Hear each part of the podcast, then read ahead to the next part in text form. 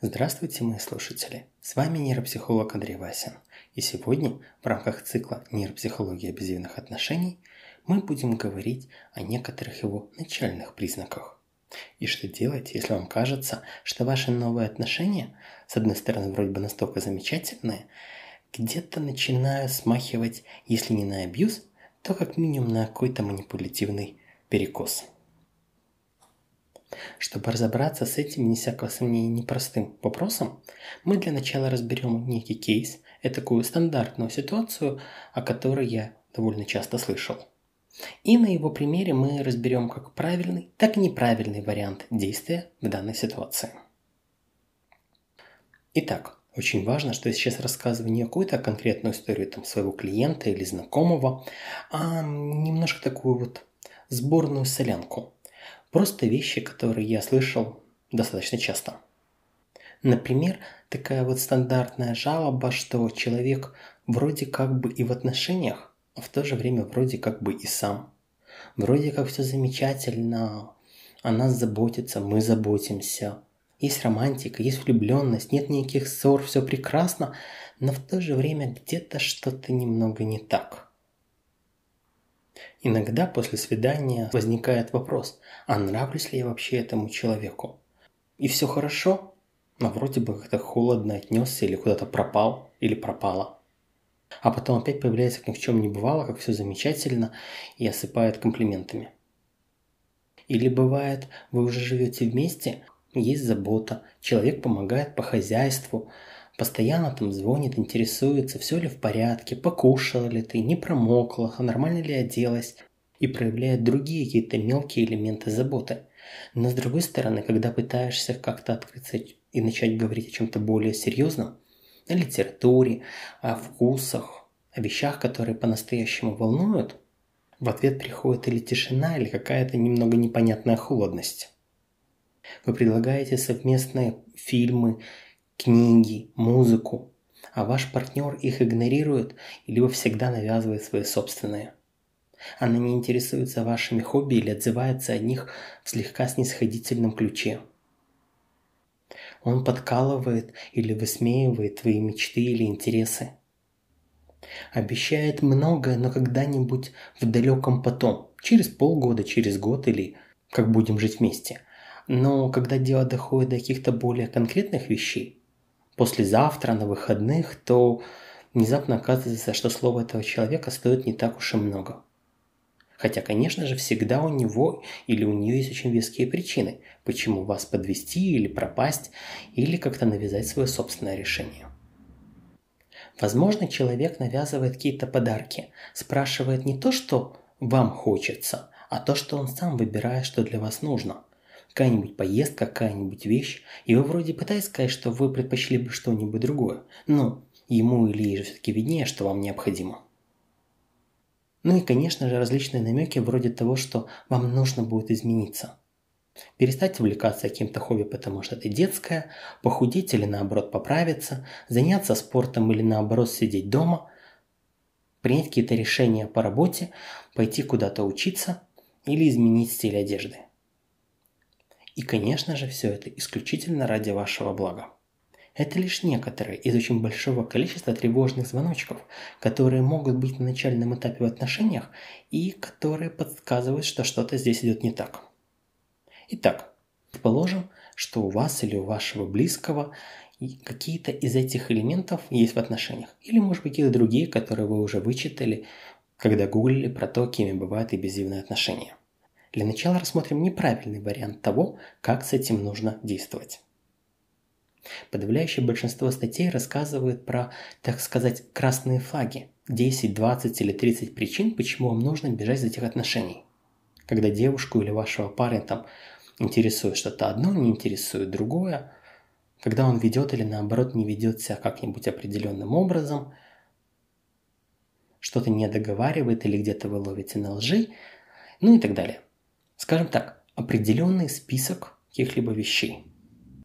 И, соответственно, многочисленные интернет-руководства настоятельно рекомендуют, что если вы набрали хотя бы некоторые эти пункты в отношениях, то, конечно же, эти отношения нужно немедленно заканчивать. А если вы это не делаете, то сами виноваты с тем, что с вами потом произойдет. Возможно, немножко не очевидно, но, как правило, источником подобных списков находят, э, являются люди, которые сами обожглись в абьюзивных отношениях и рассказывают о том, как уберечь других. Первую вещь, которую здесь необходимо понимать, очень важно.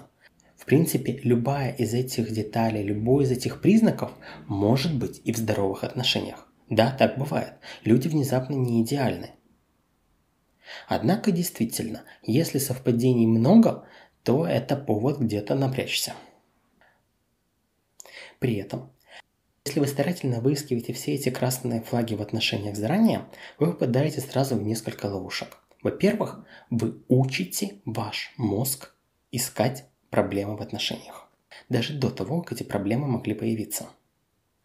Потому что это в точности такой же навык, как и все остальное. Чем больше вы им занимаетесь, тем более тщательно вы умеете это делать. И если вначале вы замечаете только самые какие-то грубые, самые бросающиеся в глаза вещи, то с определенным опытом вы будете замечать самые мельчайшие признаки заранее, даже до того, как они начнут проявляться на самом деле.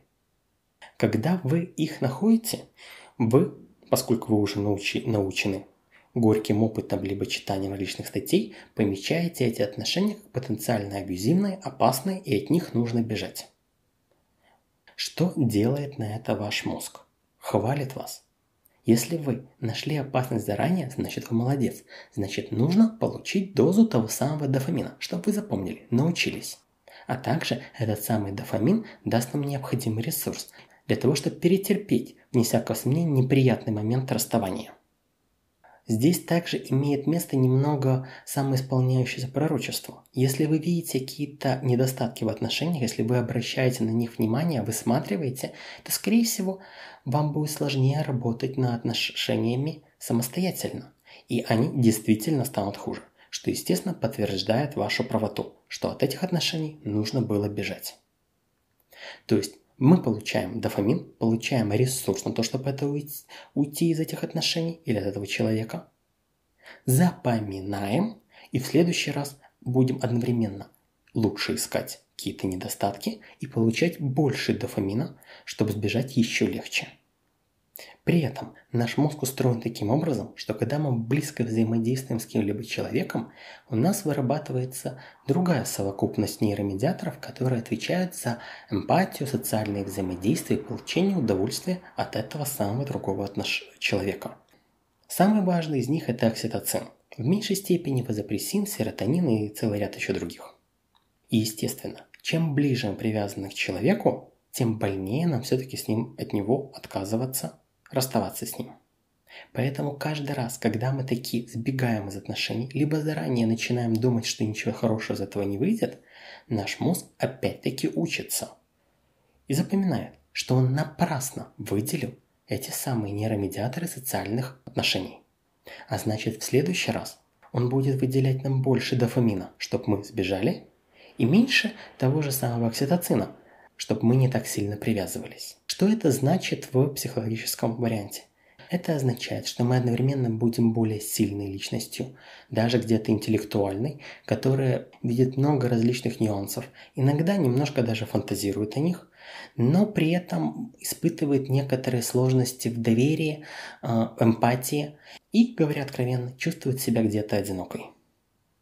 Наверняка у вас у всех есть такие знакомые.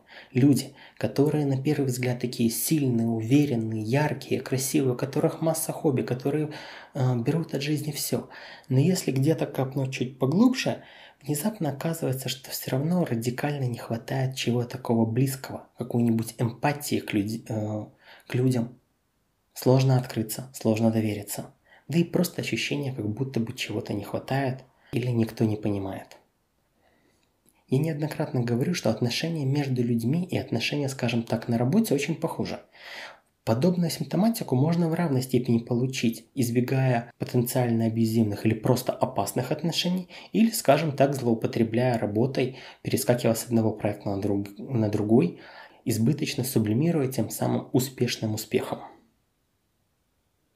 При этом Этот самый внутренний дофамин, который нас мотивирует, вызывает также э, желание поделиться этим знанием. Поделиться с другими тем, что мы нашли.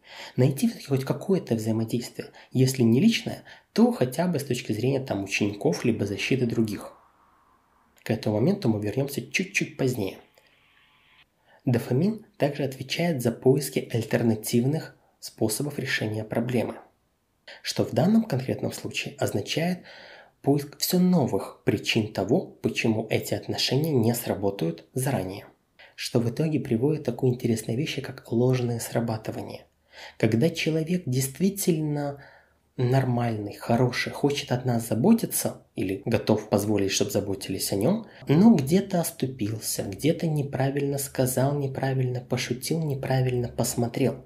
И наш мозг его уже пометил как потенциально опасного. От него нужно держаться.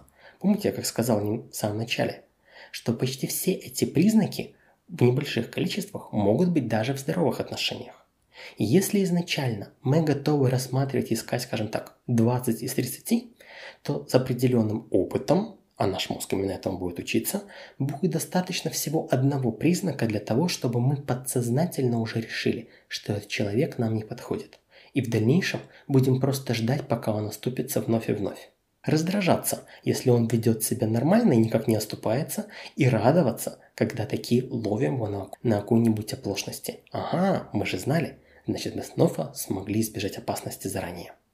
В худшем случае человек превращается в этакого носителя истины, когда его мозг перестает замечать людей, которые не подходят под категорию потенциально опасных. И, соответственно, окончательно убеждается в том, что все мужики – козлы, все женщины – продажные, лживые манипуляторы.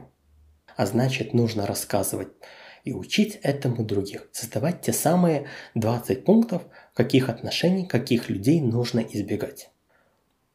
Важно, я хочу отметить очень важный такой момент, что далеко не все люди, которые обожглись, превращаются в таких вот социальных воинов, которые будут рассказывать плохие вещи о других.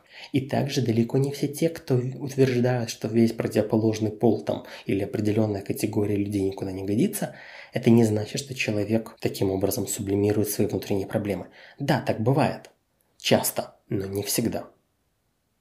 Какой конечный итог всего этого? Рано или поздно человек или бросит эту схему вообще, то есть найдется кто-нибудь такой, который возьмет его за шкирку, как следует хорошенько встряхнет его или ее и покажет, что все-таки в отношениях бывает иначе.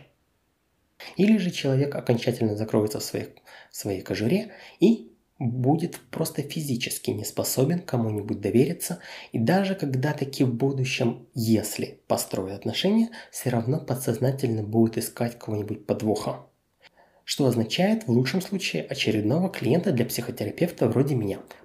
Поиск той самой проработанной травмы, когда кто-то когда-то обидел.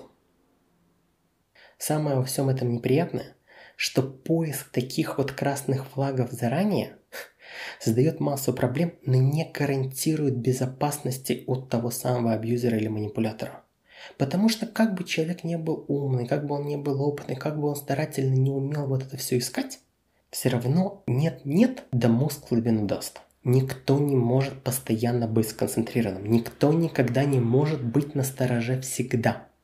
Я часто рассказываю об этом про других лекциях.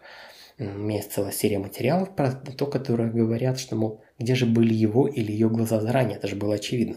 Так вот, это очевидно, когда ты находишься в безопасности, в спокойном состоянии. А если болеешь, устал, что-то не получается на работе либо в быту, или банально откровенно пьян, иногда такие случаются осечки. И если человеку по-настоящему не повезет, манипуляторы этим воспользуются. Как ни странно, это самое «не повезет» случается гораздо чаще, чем хотелось бы думать. Но это тема немножко другого материала, о чем я расскажу обязательно в одном из следующих подкастов. Окей, это был условно неправильный способ работы с потенциально абьюзивными отношениями. Ну, я считаю его неправильным, вы можете считать иначе. Все, что я рассказываю, я рассказываю из своего опыта, пытаясь объяснить, как работает человеческий мозг, как работает мышление. Но я всего лишь человек, я тоже могу ошибаться. А самое главное, все вещи, которые я говорю, рассказываю, это не более чем советы. Я верю в вас, верю в то, что у вас своя голова на плечах. У этой системы реакции есть еще один огромный недостаток. Поскольку человек считает, что он уверен в себе, поскольку человек считает, что он знает, как реагировать на, на опасность и видит ее издалека, в тех самых редких случаях, когда он все-таки оступается, ему очень стыдно признаться и окружающим, и даже самому себе, что он сделал такую ошибку. Ему кажется, что это мог сделать только очень глупый, наивный человек, а не такой умный, как он сам. Соответственно, ну, я же знаю, что происходит, поэтому в безопасности. Этот самообман часто держится очень долго и значительно усугубляет ситуацию. Да, манипуляторы знают об этом и сознательно либо бессознательно прекрасно этим пользуются. Это я считаю условно неправильный способ реакции на потенциальные абьюзивные отношения. Какой же способ я считаю правильным? Хм. Есть такая хорошая поговорка. Если вам кажется, то вам не кажется. Если у вас есть какие-то сомнения в отношениях, обязательно постарайтесь их прояснить. Словами через рот. Сказать вашему партнеру, что вас смущает его поведение. Не ждать, пока он догадается. Не пытаться как-то намекнуть. Просто сказать прямым текстом. Что именно вас смущает? Почему вас смущает? Как вы считаете, что это, должно быть лучше? Это очень важно. И, кстати, именно его реакция покажет то, чего вы примерно можете ждать в будущем. Как я уже сказал, любые эти признаки в небольших количествах могут быть даже в здоровых отношениях. И абьюзер, зная об этом, обязательно постарается вас убедить в том, что вам всего лишь кажется, что ничего такого не происходит, что за фигню вы говорите, и, скорее всего, после этого разговора вы будете себя стыдно, неловко, неправильно, и запомните, что никогда такого озвучивать не стоит. Так вот, прислушайтесь к вашим ощущениям. Если при попытке прояснить что-либо вы чувствуете себя неправильно и думаете, что сделали ошибку, если вы считаете, что зря это сделали, то это уже не звоночек, а набат. Такого в отношениях не должно быть. Человек, который готов работать над отношениями на самом деле, человек, который действительно хочет, чтобы вам было комфортно, тоже, естественно, постарается развеять ваши сомнения. Весьма вероятно, он даже где-то обидится или будет недоволен тем фактом, что вы в чем-то подозреваете. Но он также постарается разобраться, объяснить вам, почему так происходит. Спросить, что ему делать, чтобы такого не было. Найти какой-то компромисс.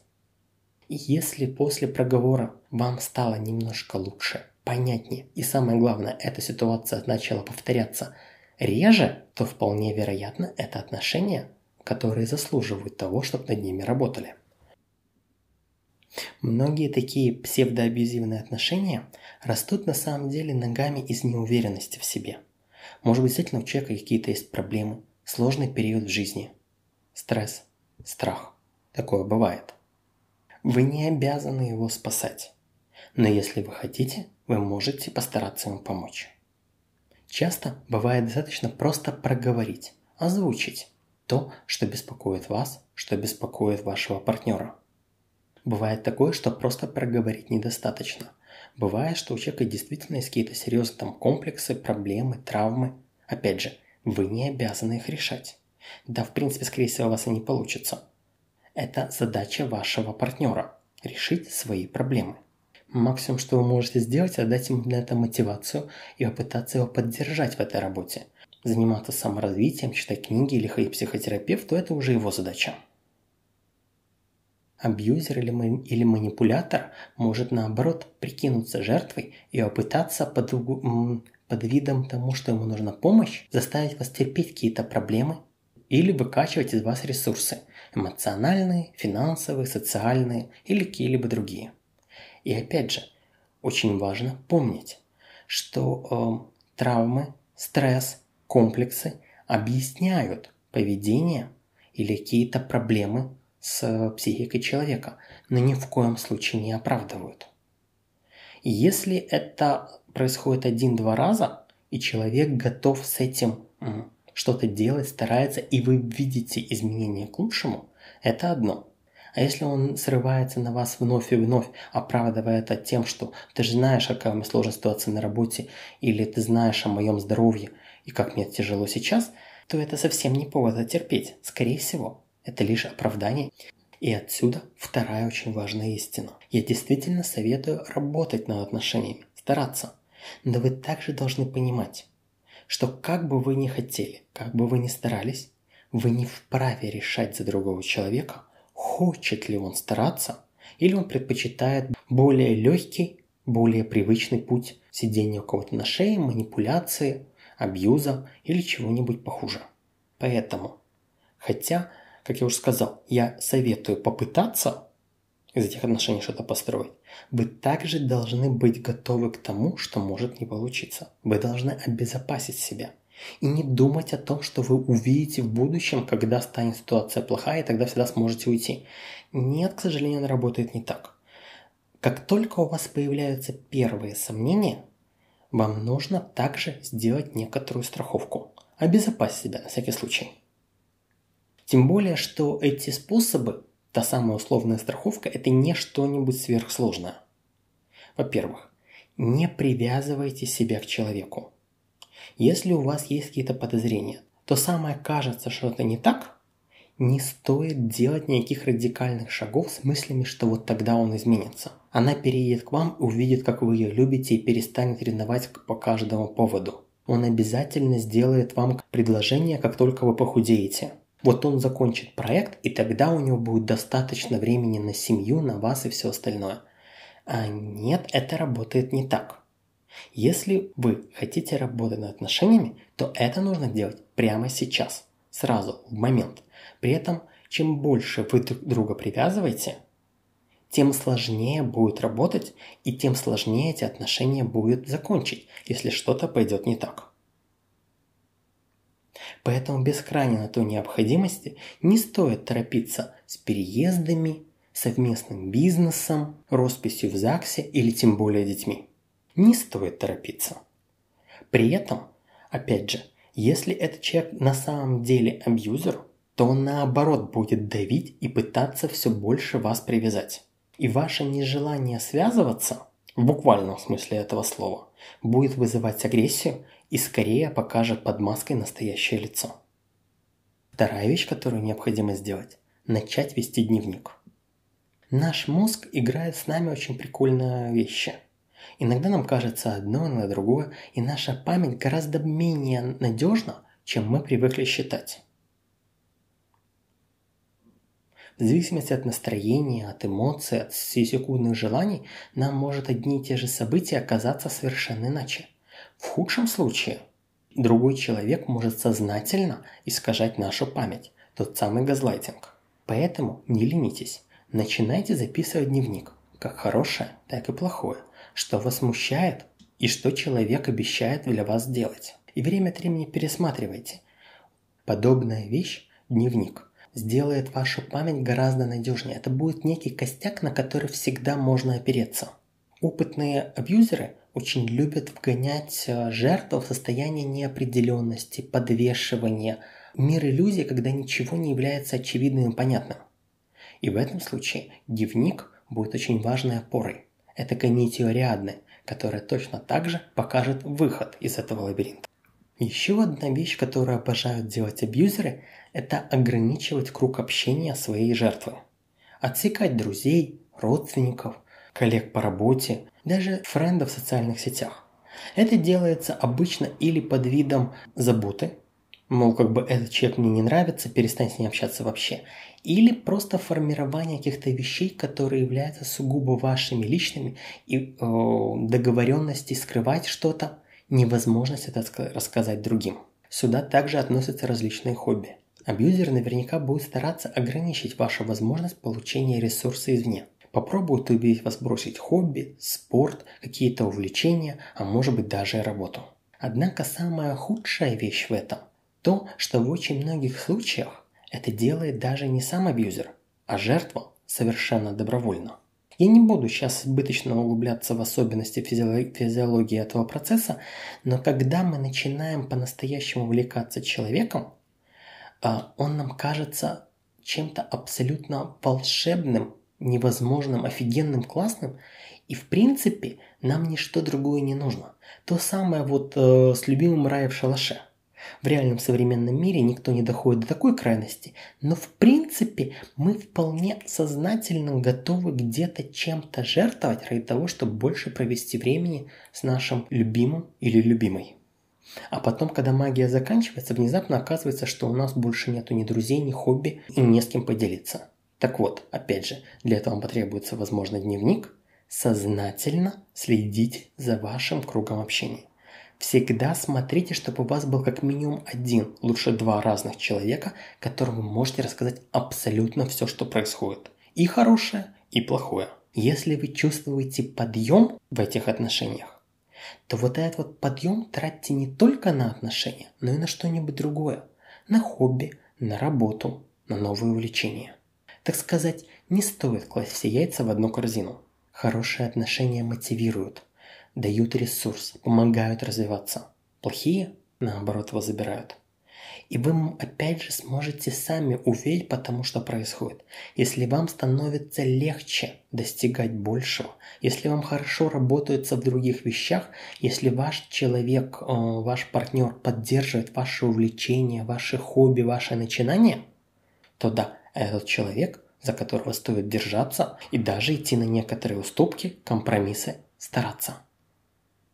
Однако, если вы э, видите, что вам становится тяжело, если он в самой шутливой форме и самых лучших побуждений говорит, что математика или программирование не для вас, если девушка рассказывает про то, что э, ваше хобби детское, нелепое и пора повзрослеть, то как минимум стоит сделать замечание. Как максимум действительно держаться от такого человека подальше. При этом я хочу обязательно прокомментировать. То, что я сейчас рассказываю, это не конкретные советы про то, как нужно себя вести. Скажем так, общие рекомендации, чтобы вы немножко понимали, как что работает, в каком направлении копать, чем заниматься, где искать причину проблем или наоборот радости в отношениях. Хорошо, если вы сможете справиться с этим самостоятельно.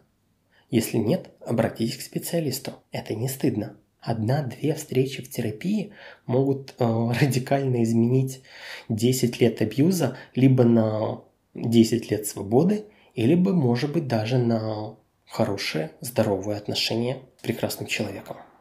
Итак, давайте подведем итог. Я не считаю, что стоит искать 10-20 причин, почему не стоит строить отношения с этим человеком. Да, подобные факторы полезно держать в голове, но видеть их скорее как проблемы, которые заслуживают того, чтобы их исправить, а не красные флаги, при виде которых нужно бежать. Тем более, как сказал, это все равно не является гарантией и панацеей. Если вы решили работать с отношениями, начните с простого проговора проблем, сомнений и вашей тревожности. Да-да, словами через рот. Самое простое, самое эффективное, и оно реально работает. Не ждите, что ваш партнер будет читать ваши мысли. Скорее всего, он или она этого не умеют делать. А даже если и умеют, они не обязаны. Однако, помните, что как бы вы ни старались, вы не можете гарантировать, что ваш партнер тоже будет стараться. Возможно, оно ему не нужно. Возможно, он или она не до отношений. А возможно, это действительно откровенный манипулятор, абьюзер, пикапер или что-нибудь подобное. Человек, от которого следует держаться на безопасном расстоянии. Поэтому, если вы таки решили работать над, возможно, проблемными отношениями, не забудьте сделать небольшую страховку. Какие-нибудь доверенные люди, дневник, и не торопитесь связывать себя обещаниями, которые привяжут вас к этому человеку на следующие 2-3 года, а то и десятки лет. На этом все. Сегодня у нас была большая, глобальная, очень тяжелая тема, но я надеюсь, что она вам была интересна и полезна. Этот выпуск был подготовлен благодаря моим патреонам, членам нейропси-клуба, их финансовая поддержка помогает мне создавать новые материалы, покупать оборудование и трафик и создавать эти интересные, надеюсь, эпизоды. Поэтому, если вам понравилось, обязательно скажите им спасибо. Это Ник, Дашики, Юлия Литвинова, Эльдар Аватов и Евгения. Вы, кстати, тоже можете присоединиться к их числу на сайте patreon.com slash И не только помочь создавать новые материалы, но и получить доступ к эксклюзивному контенту. Кроме того, отдельное, особенное спасибо я хочу сказать Валерии Соколовской.